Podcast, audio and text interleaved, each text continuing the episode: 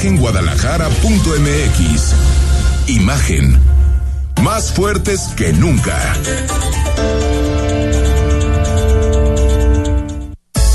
Twitter. Arroba Imagen Radio GDL. Imagen. Más fuertes que nunca. Son las ocho en punto. Bienvenida y bienvenido. Comenzamos Imagen Jalisco este miércoles 21 de julio con muchísima información. En unos minutos más se siente aquí con nosotros en esta mesa, en esta cabina de imagen, el director del Instituto Metropolitano de Planeación. Platicamos con Mario Silva, eh, porque bueno, el IMEPLAN es una institución clave para entender no solamente el presente, sino también el futuro de la ciudad de Guadalajara. Y queremos platicar con él de muchos temas.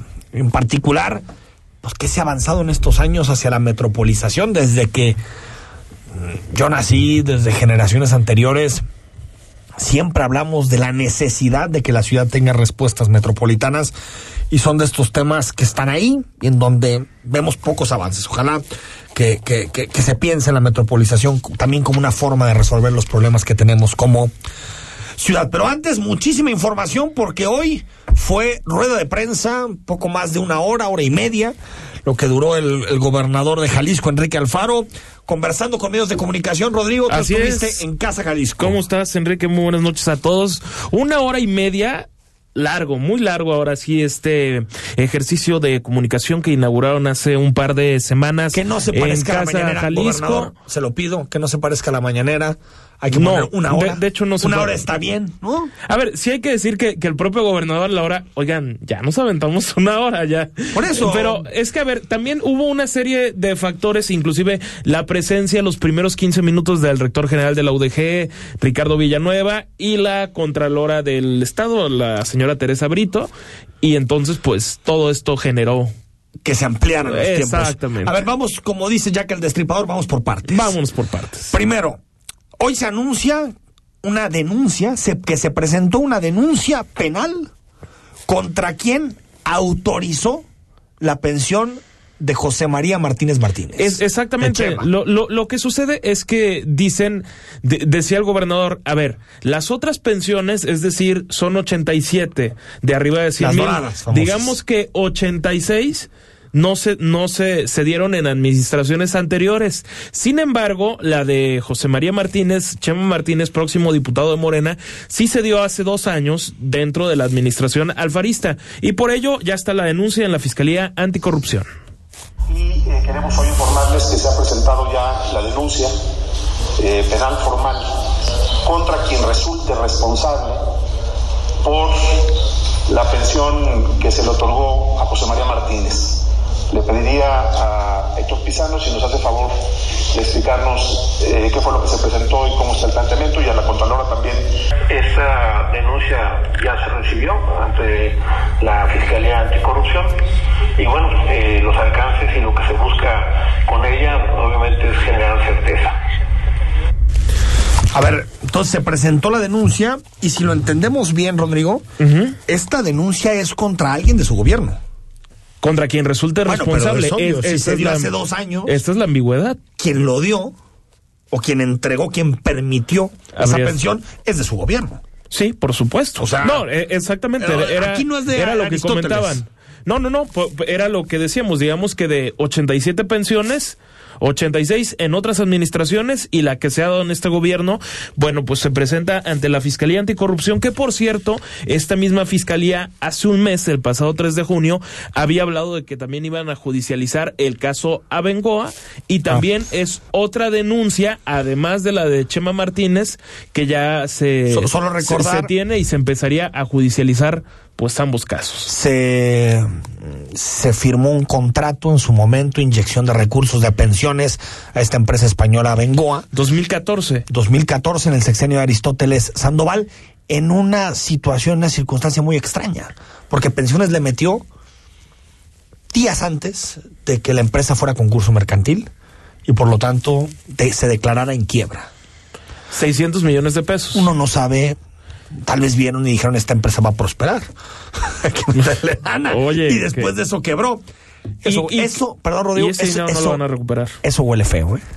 Sí. Ese, esa específica huele bastante feo. Oye, ¿y se va a recuperar ese dinero o no? No sé. Nos decía Pisano aquí en entrevista que, que lo están judicializando y están viendo, pero yo, yo, yo veo bastante complicado que se pueda recuperar algo de ese tema. Bueno, también salió la reunión de Alfaro y López Obrador y en particular el tema del agua. Eh, es exactamente lo que lo que preguntábamos al, al gobernador eran cuáles eran esas soluciones de corto plazo que tanto se ha hablado, es decir, de aquí a un año para posteriormente hablar pues del zapotillo y por otra parte ya diciendo el tema del, del zapotillo, dice cancha federal y que por lo pronto no tienen diferencias con la federación y estarían en sintonía ellos de concluir la, la obra bajo la condición que ellos quieran.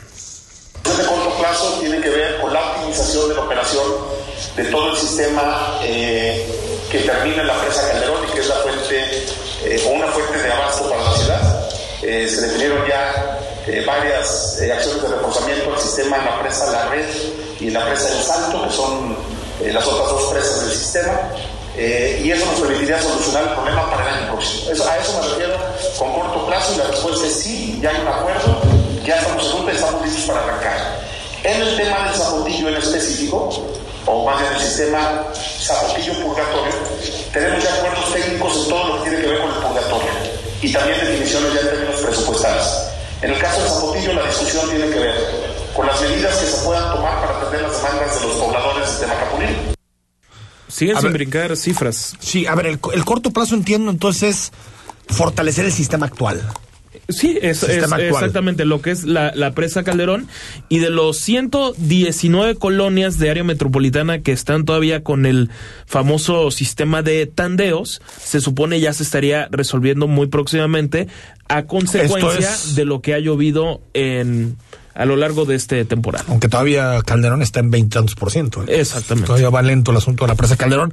Ahora, eh, eh, Rodrigo, nada de zapotillo.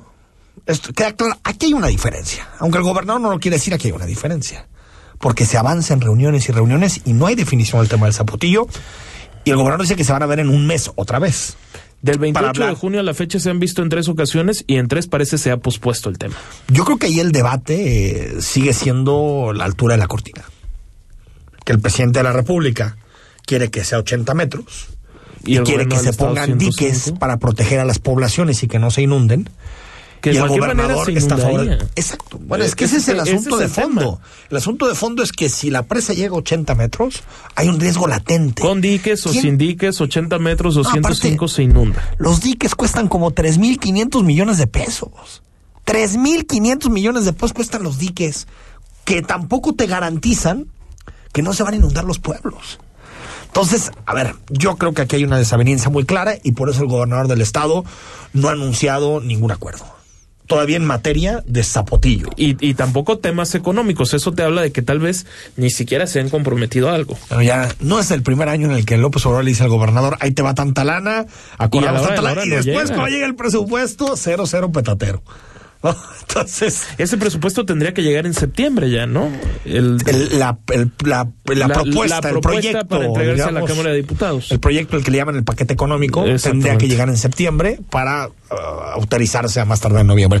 También se habló de espionaje, porque este es uno de los temas nacionales, después de, esto, de este reportaje que hicieron distintos medios internacionales, que se llama, pues digamos, Proyecto Pegasus. el proyecto Pegasus. Y bueno, que, que a nivel internacional se va viendo cómo Pegasus vendió a distintos países tecnología para espiar a políticos, para espiar a empresarios, para espiar a periodistas y a organizaciones de la sociedad civil. México, el gobierno de Peña fue el gran comprador. El ¿no? campeón Dijo, a ver, mundial, ¿no? Aquí fuimos la capital de Pegasus, ¿no? Por la capital de Pegasus. Pero en Jalisco, y esto lo alertamos en su momento, se adquirió también un software. Galileo. Galileo. Se adquirió el Galileo. ¿Y qué dijo el gobernador con relación Bueno, a- al tema? A ver, lo ver, escuchamos sí, cómo no. y comentamos. Invirtió en aquel momento 263 millones de pesos. Y cuando llegamos al gobierno, a finales del año 2019, el fiscal me informó de la existencia de este equipo. Eh, quiero decir dos cosas. Una, que en ese momento, en el mismo momento en que el fiscal nos informó de la existencia de ese equipo, el acuerdo que tomamos con él es que este gobierno no lo iba a usar. Nosotros no espiamos. Decidimos resguardarlo y le pedimos a partir de ese momento, con fecha, eh, con oficio del 2019, a la Contraloría del Estado el que pudiera realizar una auditoría integral sobre la adquisición, el uso y el cumplimiento del contrato de este equipo Galileo. Entonces, ahí está Galileo, 262 millones de pesos lo que costó. Eh, eh, exactamente, y pues, pudimos constatar en, en diferentes notas periodísticas del 7 de julio de 2015 que el entonces vocero de la anterior administración, Gonzalo Sánchez, había negado categóricamente el uso de espionaje digital en la administración actual en ese momento, hoy pasada. De Aristóteles. Y entonces, hoy se, se revela, se retoma el, el tema, inclusive el gobernador pues insinuaba que él siendo oposición ya habían, ya se había denunciado el tema y bueno, veremos qué pasa porque hoy se sabe que no solo fue para temas de la fiscalía en cuanto a la investigación de temas de secuestro en, en concreto, sino para diferentes motivos, ¿no? Haz de cuenta un modus operandi similar con proporciones guardadas a la federación. Sí, a ver, se utilizó eh, durante su momento, yo recuerdo que pude conversar en, en, aquellos momentos con el secretario general de gobierno, que era Roberto López Lara, pude conversar también con el vocero del gobierno de Jalisco, y lo que decían es que existían todos los controles, que no de ninguna manera se utilizó, pero no son pocos los compañeros, los colegas que que te dicen que, que estaban espiados, ¿no? Que, que, tenían sus teléfonos intervenidos y que también el modus operandi de Galileo era muy similar al modus operandi de Pegasus. O sea, se un mandaba mensaje, el mensaje, exacto, con un le link, dabas clic. De ahí te mandaba una página, en ese momento entraba el, el, el, el, el malware, entraba el, el, el, virus y terminaba pues eh, teniendo acceso a tu teléfono. Ahora, yo sigo pensando que en esto se ameritan investigaciones de fondo. Vamos a invitar pronto al fiscal anticorrupción, Rodrigo, porque yo no veo que avance nada en materia de fiscalía anticorrupción. Nada. Me parece dramático. Se presentan una tras otra y hoy creo que se Y anunciaron tres, ¿no? Creo que se anunciaron tres para la fiscalía anticorrupción, entre ellos lo de, lo de Chema Martínez. su- Y lo de Abengoa. lo de Abengoa, ¿no? Y también este tema tiene que pasar por ahí, porque si hubo funcionarios que utilizaron un software que supuestamente está, eh, tendría que estar dedicado a la seguridad, lo utilizaron para espiar activistas, empresarios o periodistas, es un delito. Es Sí, un delito. Y al dar seguimiento Claro. al, al tema, digo, suponemos que por temas de la investigación que hacen fueron como muy reservados de personas investigadas, cuánto se habría investigado. La Contralora Teresa Brito dijo que se reservaba de momento esa información, pero Pues si seguramente sexenio tendrá que, que circular o, o esperemos saber algo, no a finales de sexenio. Por las fechas que dijo el gobernador, eh, es, lo- esos primeros oficios se mandaron en 2019. Exactamente. Inicios de 2019. Eso quiere decir que ya la investigación debería llevar dos años y meses. Cuando el fiscal Gerardo Octavio Solís Gómez, que por cierto hoy iba saliendo de Casa Jalisco en el momento del inicio de la, de la rueda de prensa, eh, tuvieron una reunión, suponemos, pues tendría que ya tener ciertos avances, ¿no? Pues sí, bueno. Mañana hay rueda de prensa de fiscalía. Mañana rueda de prensa de fiscalía. Eh, bueno, hablamos, seguimos con el tema del espionaje porque hoy la estrella de la mañanera fue el titular de la unidad de inteligencia financiera, Santiago Santiago, Nieto. Nieto. que se hizo del lugar y dijo, ahora sí va toda la operación de Pegasus, paso por paso, costo por costo, también con el objetivo de embarrar todo lo que puede embarrar. Por ¿no? supuesto. Y a ver, Clásico. Lo primero que dijo es que cuando él llegó, esto, parece hasta como de, de- de novela, ¿no? Que cuando él llegó se encontró una lista de gente a la que se estaba espiando en el gobierno de Peña Nieto. La lista tenía nombre, Sí. Los Maléficos. Debo decir también que en la Unidad de Inteligencia Financiera, eh, cuando se recibió, eh, encontramos al paso de los meses una lista que se llamó una, un archivo, que era todas las investigaciones que se habían desarrollado, llamada Los Maléficos, por cierto, y en esa estaba el número uno, eh, eh, con el apodo del gallo, era el presidente Andrés Manuel López Obrador, había sido este, eh, revisado, pero encontramos ahí a, la secretaria Olga Sánchez Cordero, aparecía en la lista eh, Alfonso Brazo, por supuesto ninguno de estos archivos eh, se mantuvo, aparecía Víctor Trujillo, Carmen eh, eh, eh, Aristegui, la verdad es que había muchas personas que fueron en su momento investigadas en la unidad de acuerdo con esa lista que encontramos. Y con lo que quieren a Víctor Trujillo en esta administración. Hombre, sí, ¿no? Pues bueno, parece que... El gallo, ¿eh? ¿Qué el, tal? Gallo, el gallo encabezaba la lista. El gallo... Que sí resultó gallo. Sí. A ver, está chistoso el tema. ¿eh? Bueno, yo ah, no, no tengo nada para, para poder eh, eh, desmentir la información, pero así que llegues a tu oficina, ¿no? Y que haya una lista que se llame Los Maléficos. Hijo, bueno, yo creo que el gobierno de Peña eran todos muy rateros y muy corruptos, pero no eran nada tontos. No, no, no, Así no como tenían para, para, para dejar una lista que se llama Los Maléficos, a veces creo que este gobierno lo que tiene que hacer es generar una narrativa, eh, le importa más la para- comunicación por que los supuesto, no, no, resultados. pero mucho ¿no? más. Entonces, esto de los No, maléficos. es que, a ver, imagínate. Y no dudo que a, que, que a López Obrador lo vienen investigando desde hace mucho tiempo. llega- Por cierto, también a Loret y a, y a Broso, que son sus enemigos y cantados, y ahí que ya eran también. incómodos desde antes. Claro. Entonces, oye, pero a ver, es que entonces sí está medio curioso. Llega Santiago Nieto, que en aquel momento en el gobierno de Peña Nieto fue el fiscal incómodo en la FEPADE. Supongamos que llega a la, uni- a la unidad de inteligencia financiera, abre el cajón y no, la lista de los maléficos. Es que es un regalito. Qué es un cosa. regalito. Bueno, siguiendo con, con todo lo que se reveló y con el asunto de Pegasus, eh, bueno, lo que dijo Santiago Nieto es que este eh, software, malware, eh, Pegasus, operaba desde el sexenio de Calderón. El primer caso eh, se remonta a la administración de Felipe Calderón y tiene que ver con la, con la contratación que Genaro García Luna hizo de eh, las empresas de los señores Weinberg para poder contratar el, eh, la- el- la- el software de Nice Track. Eh, acabe señalar que toda esa información la, te- con- la- la tienen tanto las autoridades norteamericanas como las autoridades de la Fiscalía General de la República para los y que costó en total todo el gasto que se ha hecho en espionaje en los últimos años tiene un valor, asciende a un valor total de 6 mil millones de pesos. No, pues sí se la gastaron.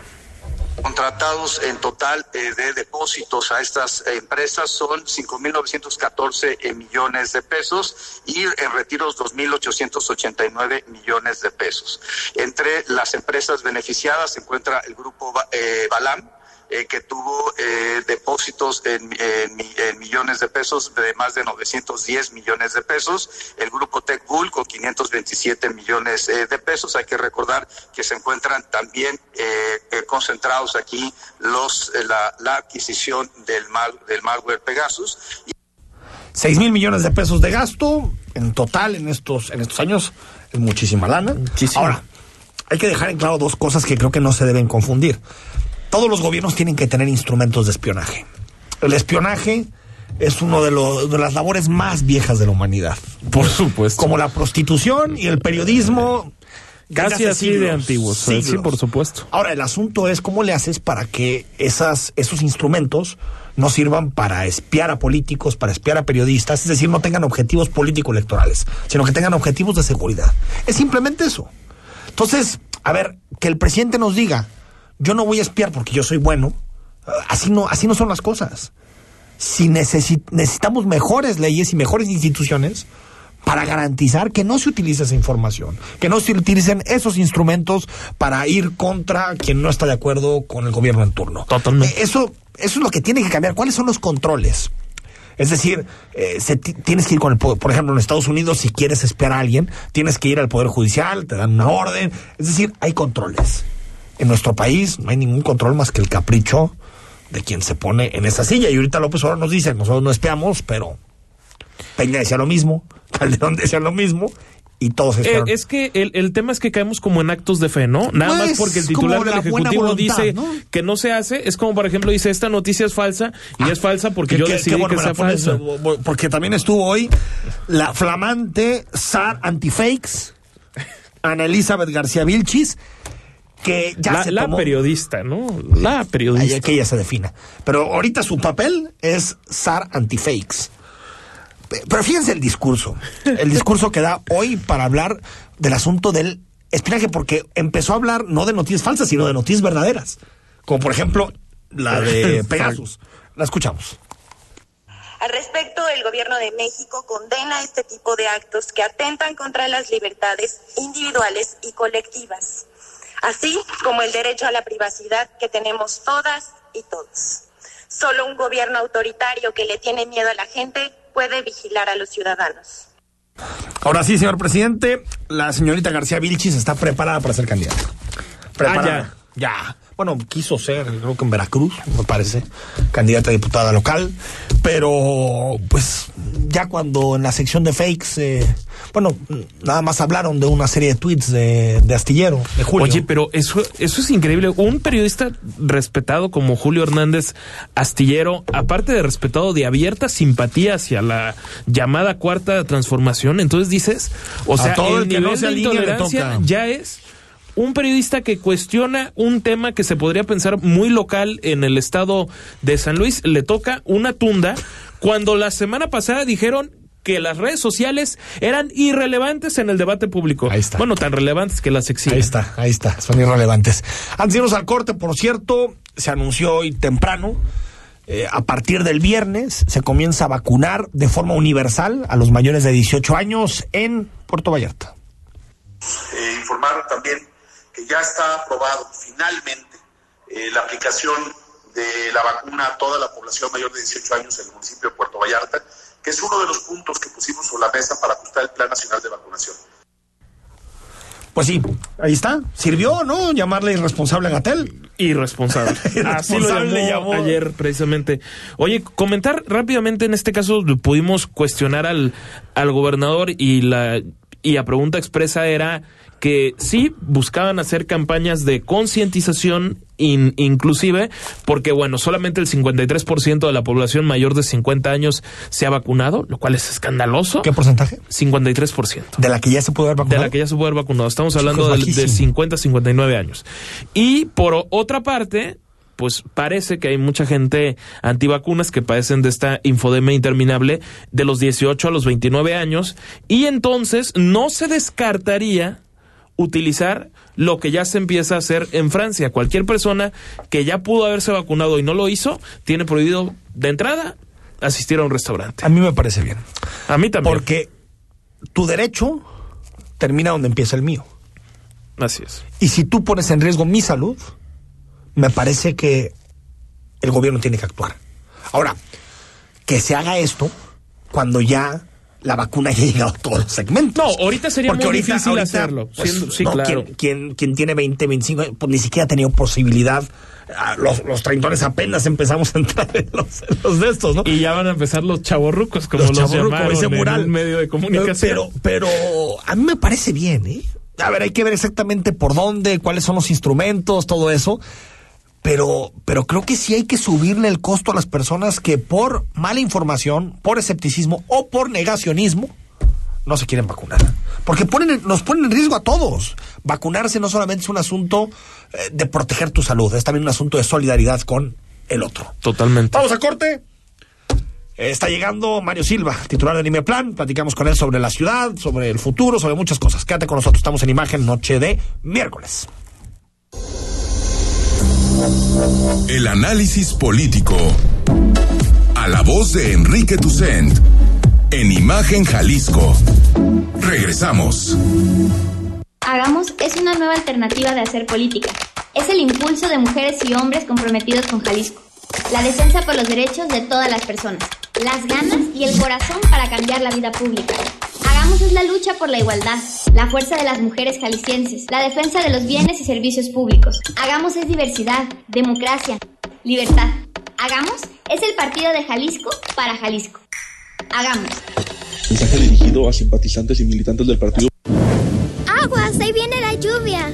Durante el temporal de lluvias tomemos precauciones. Recuerda, no refugiarte debajo de árboles, conducir por debajo de los límites de velocidad, evitar zonas inundadas y si estás en una situación de emergencia, llamar al 911. Aguas Jalisco. Cuidémonos todas y todos. Gobierno de Zapopan.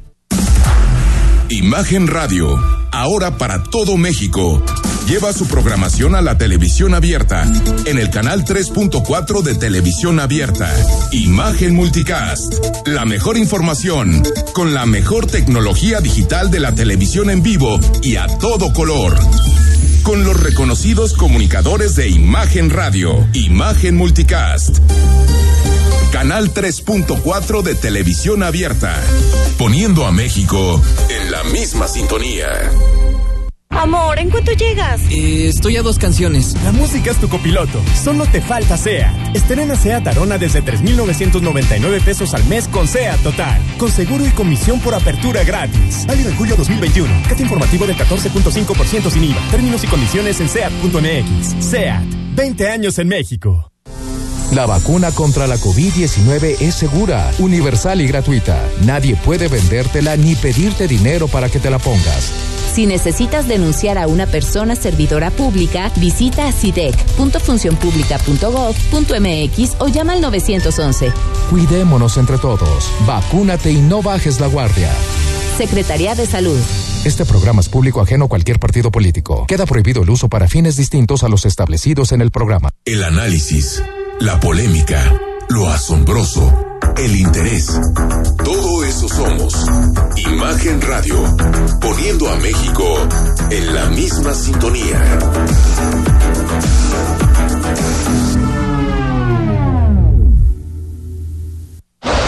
Queremos conocer tu opinión. Envía un mensaje de texto a nuestra cuenta de WhatsApp 33 33 69 45 22. 33 33 69 45 22. Imagen. Más fuerte que nunca. Estás escuchando Imagen Jalisco con Enrique Tucent. Facebook. Imagen Radio Guadalajara. Imagen. Más fuertes que nunca. Seguimos en imagen, estamos noche de miércoles, mitad de semana, 8 de la noche con 26 minutos. Más adelante, Rodrigo, le entramos a las multotas del INE. Ah, bueno, Multotas. Samuelito. Samuel, cincuenta y tantos millones. Por un tema con la con la esposa influencer Mariana absurda, Rodríguez. ¿no? ¿no? no, no, del 1 al 10, 11 de ridículo. O sea, Y la multa al Partido Verde por haber pagado, ya se comprobó, un millón de dólares a influencers. esa no sé por qué me agradó más esa multa. Pero es que esa tiene sentido. No, no, todo Le el pagó sentido. influencers para que hablaran bien del verde en época prohibida. O sea, en los días en la la electoral. El día previo, para ser exactos, Bueno, el sábado 5 de Pero junio. ahora entonces, si la esposa de un candidato es influencer, no puede decir nada del candidato. Y ella no violó ninguna veda, ninguna No, veda no, electoral. no. No, ni le pagaron nada. Nada. Pero lo que hace el INE es decir, bueno, pero es que cada que usted subió una historia tiene tanto valor. Ah, o sea, le pusieron valor a las, a las Y- y, perdón, Insta Stories. Los 40 millones del, del verde, qué absurdo. Para Es un un partido que tiene un presupuesto de 450 millones, el 10%. Le- les duele más que les quiten Nada. los spots, supongo yo. Mario Silva, director de Plan, ¿cómo estás? Aquí escuchando. Ya, ya te querías meter. Ya te querías meter. Porque aparte tú tienes buena relación con Samuel, Oye, con, sí, con con la, con, la, con la pareja oficial Sí, de Nuevo León. Sí, sí, sí. Yo No, dije, ya, ¿con ya. la pareja oficial de quién? O sea, No, yo me, sé me que hici- me hasta hiciste donde sé, titubear. ah, no, hasta donde sé son ellos. Hasta Oye, no, sé. Ahí estuvieron en la capacitación, ¿no? De hace tres Estuvieron- semanas en el Hospicio Cabañas. Así es, los recibimos el primero y 2 de julio al gobernador electo y a los cata- 14 presidentes y pres- bueno, una sola, una sola presidenta municipal, la de Guadalupe Nuevo León, que fue senadora, que es del PRI. Y bien, la verdad es que fue una agenda pesada. Y bueno, de este tema, lo que es interesante es ver cómo cuantifican el trabajo en redes sociales. 27 millones de pesos por ser influencer, pues sí es bastantito, ¿no? Mucha lana, ¿no? Sí, ya, ya- ya- sí, ya- ya encontraste ya una es salida. Estoy pensándolo. Ta- Mira, eso ser influencer está muy bien. eso o el OnlyFans. No, ya no, alguna, de las dos, alguna de las dos son es salidas cuestión de para- alcanzar millones de seguidores. pues para eso sí. completar aquí. Yo no chambeando todos los días. Caramba. subir historias, subir, historias. De todas formas, te, mientan ahí el 10 de mayo en, en redes, pues ya. Oye, Mario, ¿cuánto tiempo tienes en Plan? ¿Tres años? Voy a cumplir cuatro años el 31 de julio de, de este 2021. Tomé protesta el 7 de julio del 2017 y concluyo el primer ciclo al frente de Imeplan. Eh, si no ocurre algún accidente de aquí a esa fecha, seré el primer director que concluye el periodo del instituto porque mis antecesores estuvieron Se han ido antes. un año o nueve meses uno, otros dos años, un mes más o menos, y yo me va a tocar concluir el periodo completo, entregando todos los pendientes eh, en la raya, pero todos los pendientes que, que teníamos, Atlas de Riesgos Metropolitano ya lo vamos a entregar, ya se libera el Atlas de Riesgos finalmente, y eh, se va a entregar porque luego van a caer las solicitudes de información. Todavía no se entrega. En cuanto se entregue, ya se vuelve un documento público. Y también el estudio origen-destino. O nos entregaron El- el ya. actualizado. El actualizado. Nos entregaron ya el, el borrador para revisión y estaremos a finales del mes o principios de ¿Y agosto. ya, ya pudiste ver algún dato? Ya vimos algunos datos, pero. Pásame queremos- uno que te haya sorprendido. eh, Que- que- sin darte porcentajes, la cantidad de gente que es dueña de una moto y de un auto. Eso- Es mucho menor de lo que nos, nos imaginamos. o sea, ¿se está desmotorizando la ciudad? no, lo que encontramos es que la desigualdad está muy acrecentada y que hay familias que pueden tener más de uno o más de dos vehículos, por ejemplo. Hoy se está utilizando más la bici, por ejemplo. Hay un incremento en la bici, eh, ese es interesante, sí, sí hay un incremento en la bici. Eh, y bueno, en este caso, este estudio de origen-destino, levantamos información desagregada por género de manera más exhaustiva, movilidad co- post-COVID, cómo afectó la pandemia a los hábitos de movilidad, eh, violencia y agresión e inseguridad en todos los medios de transporte y movilidad de cuidados. ¿Y cuándo se presenta? Esperemos eh, entregarla a finales, pues ya la, las- la próxima semana, eh, dependeremos ahí de el análisis que tenemos que hacer todavía de IMEPLAN validando los datos del censo, todavía falta un trabajo de gabinete que hay que hacer y si no se estaría comunicando la primera quincena de, agosto. También entregamos ya la encuesta de satisfacción de transporte público, eh, el plan de acción climática metropolitano, eh, los lineamientos de política para erradicar la violencia contra las mujeres. Dejamos la primera parte del estudio de personas migrantes en el área metropolitana de Guadalajara. Resuelto el 77% de los conflictos de límites territoriales entre municipios. El inventario de asentamientos irregulares en el área metropolitana. Ahora, en términos, Mario Silva, de- del futuro de la ciudad, ¿qué, qué falta para que el IMEPLAN pueda tener ese músculo? Porque siento que todavía nuestra visión es municipal. O sea, que, que los municipios planean, los municipios tienen sus programas, pero una visión de ciudad todavía no tenemos. Mira, creo que nos hace falta. O la tienen los técnicos. Sí, creo que lo que nos hace falta es comunicar más las cosas que se están desarrollando. Vi un tuit hace rato que decía que el IMEPLAN, ya ni siquiera me roban a mí, no sé por qué no me roban a mí. Pues, Ni que fuera su cuenta, director. Pues oye, ni que pero que me director. roben para que me pregunten, pero decía este tuit que el IMEPLAN no presentaba desde el 2015 un reporte de los límites Ah, de de Castañón, ¿no? crecimiento. Sí, Sí, sí, a ver, el POTMET es la herramienta de contención y si te metes al POTMET y al SIGMetro, nuestra página de nuestra cartografía digital, vas a ver que existen polígonos de contención al crecimiento de desarrollo urbano. Y estamos cerrando actualización de planes parciales con Zapopan, con Tlajomulco, con Tonalá, con Tlaquepaque, eh, con El Salto, se concluyó Guadalajara pero apenas estamos cerrando la actualización de sus instrumentos. Y te puedo decir que de 44 mil hectáreas proyectadas como reserva, se han reducido 8 mil en el POTMET. Y de la aplicación del POTMET todavía ha habido una reducción de reservas mayor. Entonces, yo creo que más que un reporte, se tiene que reflejar, hablando del músculo y de la visión de ciudad, en los instrumentos territoriales. Cuando un municipio da una licencia, tiene que reflejar todas las restricciones en donde sí, en donde no. La entrega del Atlas de Riesgos va a ser fundamental precisamente para ya ponerle un marco de discusión con el tema de inundaciones, con el tema de cambio climático, olas de calor, incendios forestales, sequías, porque ya todo eso está en el Atlas de Riesgos Metropolitano. Por cierto, el único en su tipo y que solo el 11% de los municipios en México tienen atlas de riesgos actualizados, que ese es todo un debate importante. Ahí es donde se tiene que Si reflejar se esa cumple el. POTMET y se va cumpliendo con estos planes parciales, eh, ¿qué significa para la ciudad en el futuro? Es decir, ¿qué ciudad vamos a tener en el un futuro? modelo policéntrico que el estudio origen-destino empieza a reflejar cómo hay eh, transferencias de viajes. Si hay una, una, no una disminución porque en realidad es que se cambia, pero hay un traslape de viajes que se concentraban al centro de Guadalajara, al centro de Zapopan y al centro de Tlaquepaque preponderantemente en ese orden y ya hay transferencias que ocurren entre centralidades. Para nosotros las 75 centralidades que están en el POTMET, eh, te puedo decir que entre Ixtlahuacán y, Zapot y Tlajomulco ya se reflejan más viajes que de Tlajomulco a Guadalajara.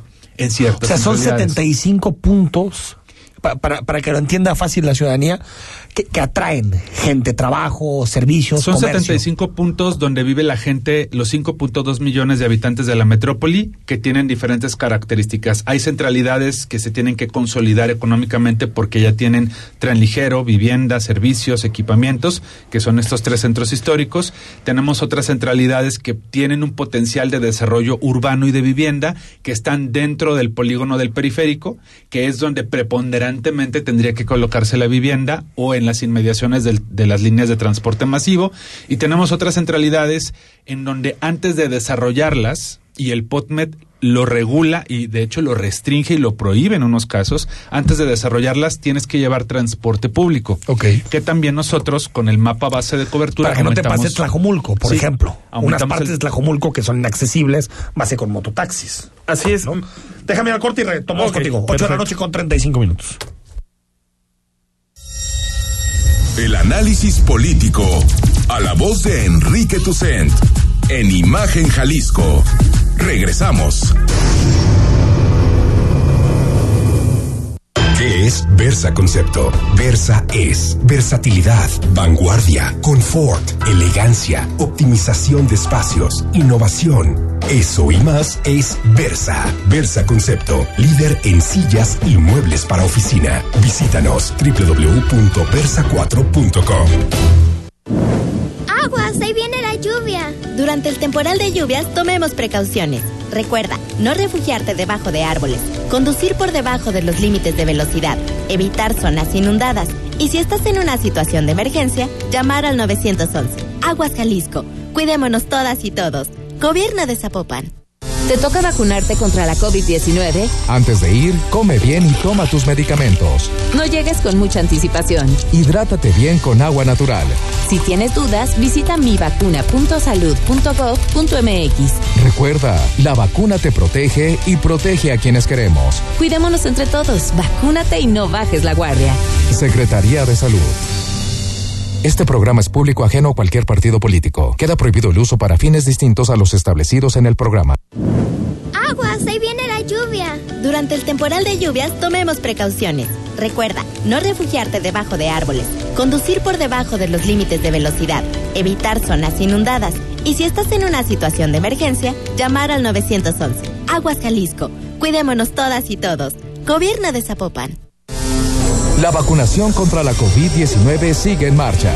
Están llegando millones de dosis eficaces y seguras aprobadas por organismos en todo el mundo. Muy pronto será tu turno. Visita mivacuna.salud.gov.mx. Recuerda, la vacunación es universal, gratuita y voluntaria. Cuidémonos entre todos, vacúnate y no bajes la guardia. Secretaría de Salud. Este programa es público ajeno a cualquier partido político. Queda prohibido el uso para fines distintos a los establecidos en el programa. Imagen. Sonido. Sintonía.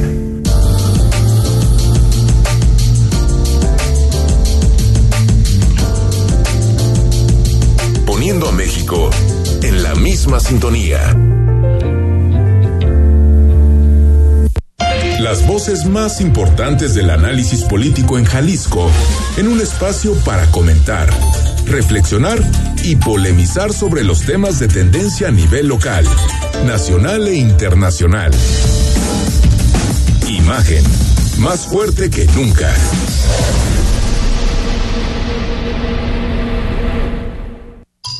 Estás escuchando Imagen Jalisco con Enrique Tucen.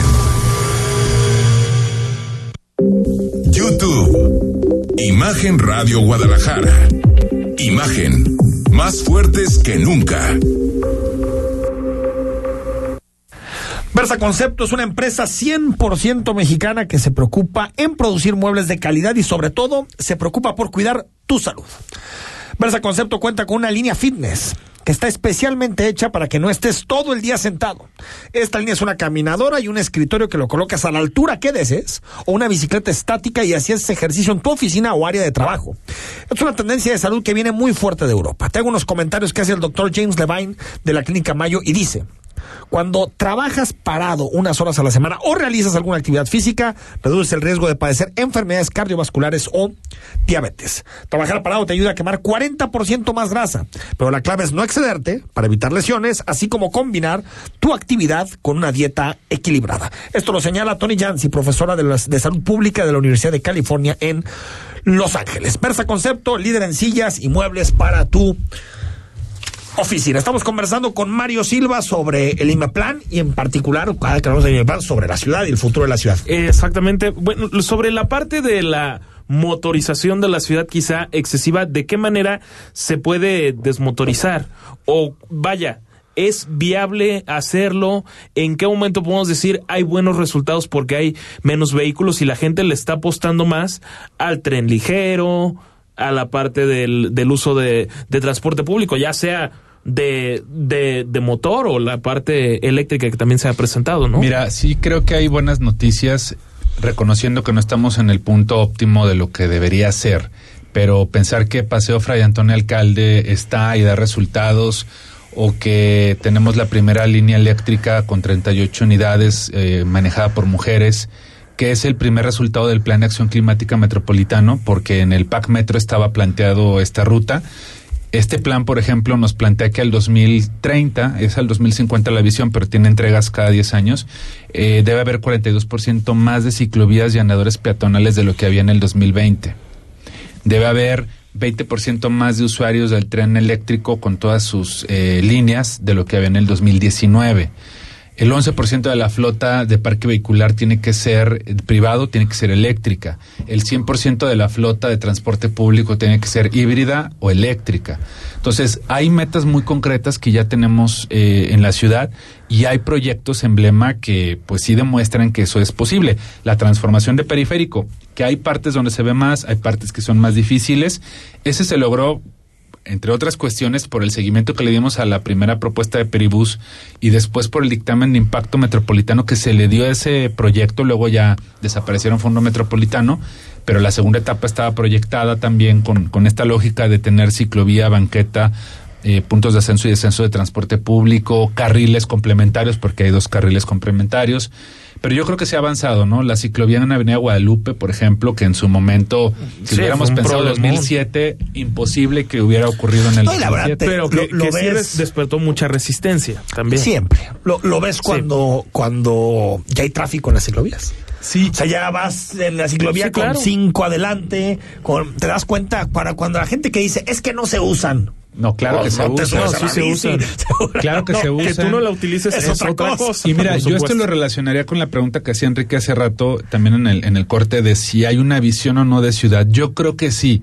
Lo que pasa es que esta visión de ciudad, pues es orgánica, es dinámica, y luego se van alcanzando e institucionalizando para bien y para mal ciertas cosas. La agenda de la movilidad hace 10, 15 años, pues era muy fuerte la demanda social, y hoy, por ejemplo, creo que el tema del agua, es el que ha venido a tomar con fuerza este asunto eh, y cosas que en su momento también se decía que no se iban a, a- a ejecutar, ya también las estamos empezando a ejecutar.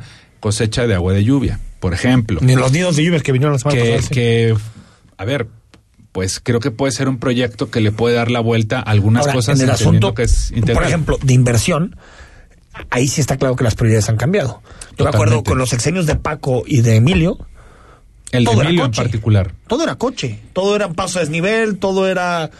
Sí, ahora, completamente. ahora, bueno, posiblemente se Te acabó doy el este dato sexenio con cuatro líneas de tren ligero. Porque yo con- hice ese estudio de, de ese sexenio, fueron 38 mil millones de pesos dedicados a infraestructura vehicular en distintas eh, situaciones, desde uniformes de policía vial, semáforos, hasta pasos a desnivel, y se recaudaron 24 mil millones de pesos por concepto de pago de derechos que incluían a la tenencia. Con la eliminación de la tenencia, pues el boquete fue muy grande porque eran más o menos 7 mil millones de pesos anuales que podrían haberse recaudado, que pensando en todo lo que ahora nos están costando los proyectos, pues es un ingreso, sin entrar en el debate de que si estaba bien planteada o mal planteada, que también Sí, es algo que se ha dimos, perdido. Pero hoy creo que ya todo el mundo está reconociendo que los gobiernos locales deben encontrar una manera de tener esa recaudación. Porque esa no resultó la solución. o sea, lo de lo de Emilio González y todo eso que, que señalas de infraestructura vial, eso ya no Pues es la solución, está clarísimo, ve, ¿no? Ve Lázaro Cárdenas, ve López Mateos, ve. ¿no? O yo diría que se trata de hacer las cosas eh, de manera complementaria. Por ejemplo, la semaforización prioriza corredores donde también hay transporte público. Sí. Eh, una, una pavimentación también es importante. Por ejemplo, ahora que entregamos el Atlas de riesgo, se va a ver un mapa de capacidad de respuesta, tiempo de respuesta ante contingencias. Y las zonas de la metrópoli que quedan me- eh, peor valoradas para una respuesta de protección civil es porque no hay conectividad. Entonces también creo que el debate se tiene que priorizar. Oye, claro que se necesita que haya repavimentaciones y infraestructura para conectar zonas que Sí, pero no solo eso. Pero eso no fue lo que pasó. O sea, creo que es lo, lo importante. Lo, lo que se estudió en ese momento es que esas infraestructuras no estuvieron pensadas para darle opción a todos y sumarlos a todos. Pero bueno, eh, al final del día, pues eh, movilidad es uno de los asuntos que genera más, más Oye, pasión, más debate. Pero- Vengamos al presente porque me queda un minuto. Acierto en estos cuatro años en Imeplan, tu mayor acierto y cuál es tu mayor pendiente. Mira, el mayor pendiente para mí sería el modelo de financiación metropolitano y el poder reflejar el atlas de riesgos en los instrumentos urbanos. O sea, financiación dices cómo el IMEPLAN pueda funcionar eh, con un modelo que le permita al IMEPLAN y a las agencias metropolitanas funcionar con una coparticipación. y eso cómo es con presupuesto constitucional Eh, o- sí, a- o actualmente dependemos del presupuesto de gobierno del Estado, pero existen otros modelos como el caso Medellín, donde hay aportaciones de las licencias de construcción para hacer parques y bosques urbanos. Sí, creo que esa parte del financiamiento del desarrollo metropolitano es importante. Eh, y un acierto, bueno, han- creo que hice una lista de temas hace rato, pero creo que el plan de acción climática eh, no lo estamos dimensionando en la importancia que tiene de los compromisos a los que hemos llegado y eso exigirlo en el corto plazo, en un año, dos años, tres años, le va a dar una hoja de ruta bien interesante a la ¿Por qué no vienes en 15 días si hablamos solo del plan de acción climática? Porque creo que es uno de los grandes retos que el tenemos como ciudad. Y a ver si, si sigo en mi plan. Seguro sí, seguro pasa. sí. Señor Silva, gracias. Gracias por venir. Gracias. Al corte, seguimos, estamos en imagen, quédate con nosotros, todavía nos queda mucho que comentar. El análisis político. A la voz de Enrique Tucent. En Imagen Jalisco. Regresamos. Imagen Radio. Ahora para todo México. Lleva su programación a la televisión abierta. En el canal 3.4 de televisión abierta. Imagen Multicast. La mejor información. Con la mejor tecnología digital de la televisión en vivo y a todo color con los reconocidos comunicadores de Imagen Radio, Imagen Multicast. Canal 3.4 de televisión abierta, poniendo a México en la misma sintonía. Aguas, ahí viene la lluvia. Durante el temporal de lluvias, tomemos precauciones. Recuerda, no refugiarte debajo de árboles, conducir por debajo de los límites de velocidad, evitar zonas inundadas y si estás en una situación de emergencia, llamar al 911. Aguas Jalisco. Cuidémonos todas y todos. Gobierno de Zapopan. La vacunación contra la COVID-19 sigue en marcha. Están llegando millones de dosis eficaces y seguras aprobadas por organismos en todo el mundo. Muy pronto será tu turno. Visita mivacuna.salud.gov.mx. Recuerda, la vacunación es universal, gratuita y voluntaria. Cuidémonos entre todos. Vacúnate y no bajes la guardia. Secretaría de Salud. Este programa es público ajeno a cualquier partido político. Queda prohibido el uso para fines distintos a los establecidos en el programa. ¿Te toca vacunarte contra la COVID-19? Antes de ir, come bien y toma tus medicamentos. No llegues con mucha anticipación. Hidrátate bien con agua natural. Si tienes dudas, visita mivacuna.salud.gov.mx. Recuerda, la vacuna te protege y protege a quienes queremos. Cuidémonos entre todos. Vacúnate y no bajes la guardia. Secretaría de Salud. Este programa es público ajeno a cualquier partido político. Queda prohibido el uso para fines distintos a los establecidos en el programa. Imagen. Sonido. Sintonía. Nuestro sonido es Imagen Radio.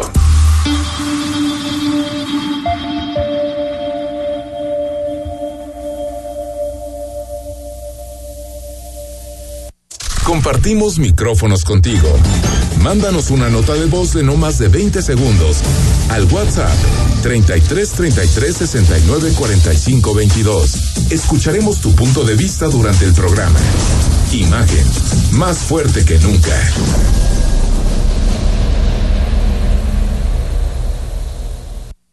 Estás escuchando Imagen Jalisco con Enrique Tucent.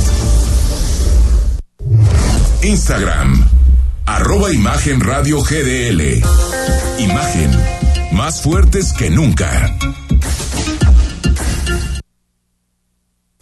Regresamos a imagen, son las 8 de la noche con 49 minutos y conversamos unos minutos con Carlos Fernández de Castro, porque nos viene a platicar de Valle Imperial, que es único entre los residenciales en Zapopan. Es una obra maestra de urbanismo donde interactúan de forma armónica naturaleza, espacios de recreación, zonas deportivas, amplias avenidas y área comercial. Además, cada coto cuenta con terrenos amplios para crear el hogar que siempre soñaste. Carlos, ¿cómo estás? Buenas noches. Hola, ¿qué tal? Buenas noches. Muchas gracias por la invitación. Oye, a ver, platícanos un poquito de Valle Imperial.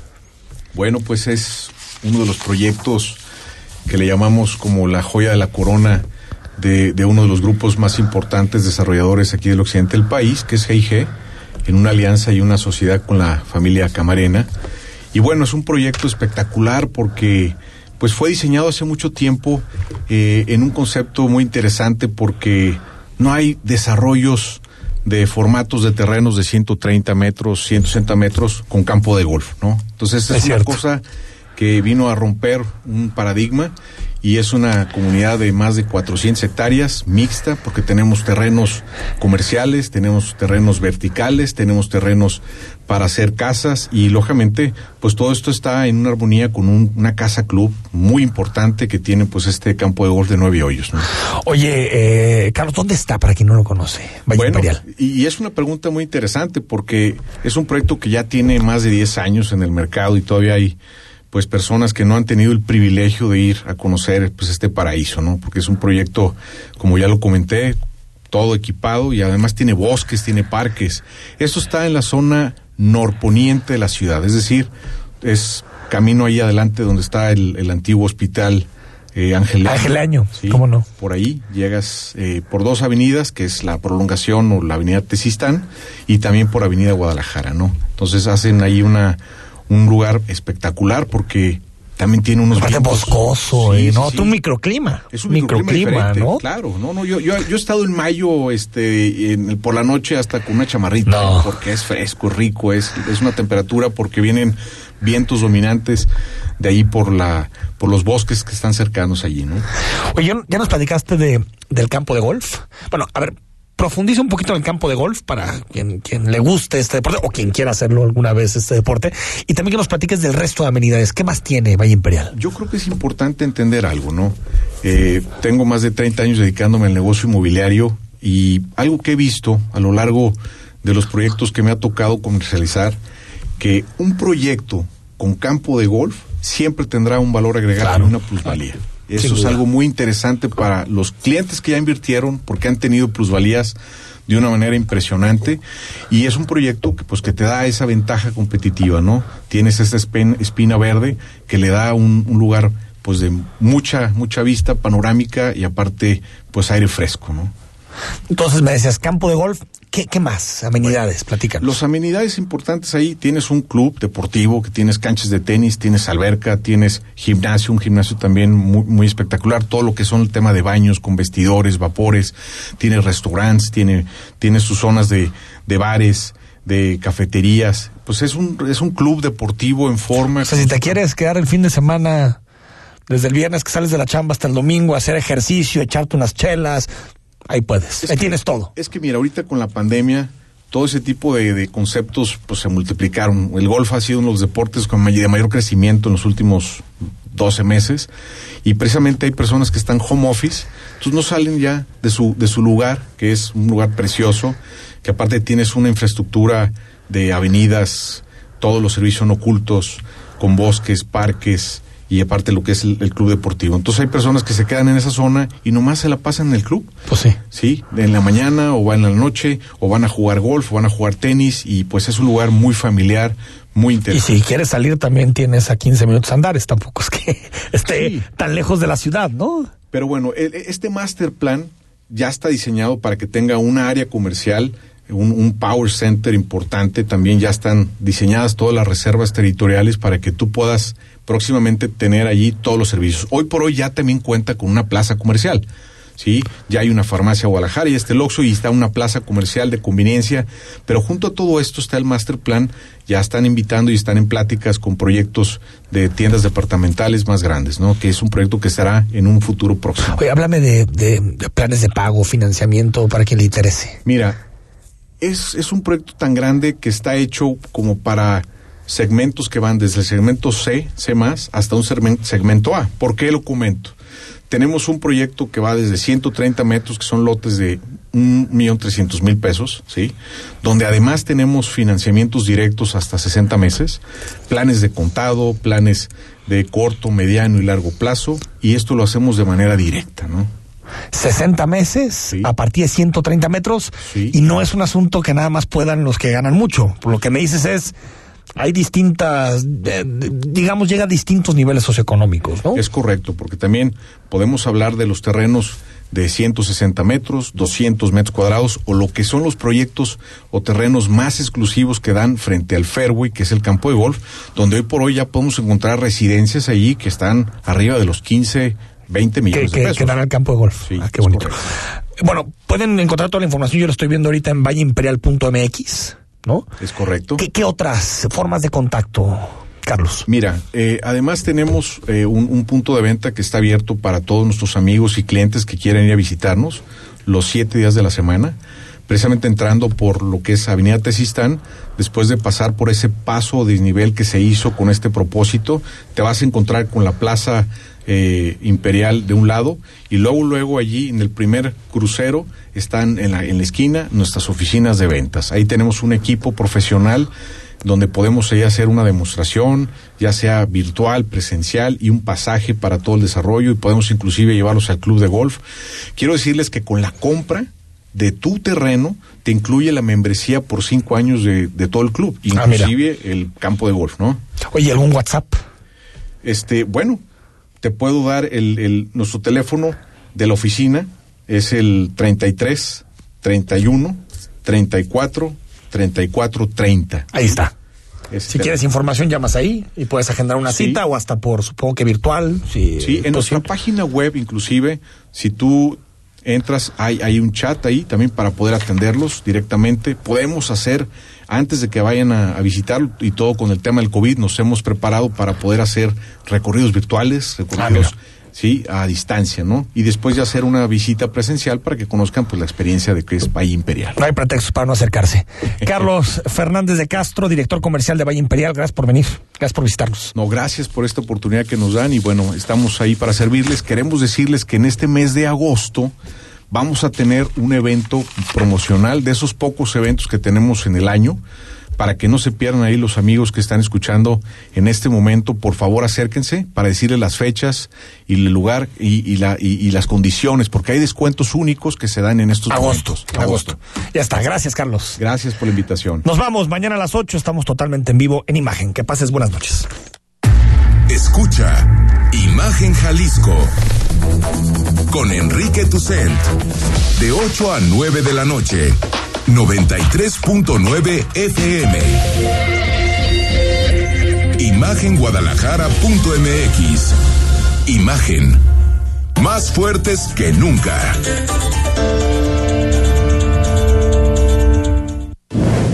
Aguas, ahí viene la lluvia. Durante el temporal de lluvias tomemos precauciones. Recuerda, no refugiarte debajo de árboles, conducir por debajo de los límites de velocidad, evitar zonas inundadas y si estás en una situación de emergencia, llamar al 911. Aguas Jalisco. Cuidémonos todas y todos. Gobierno de Zapopan.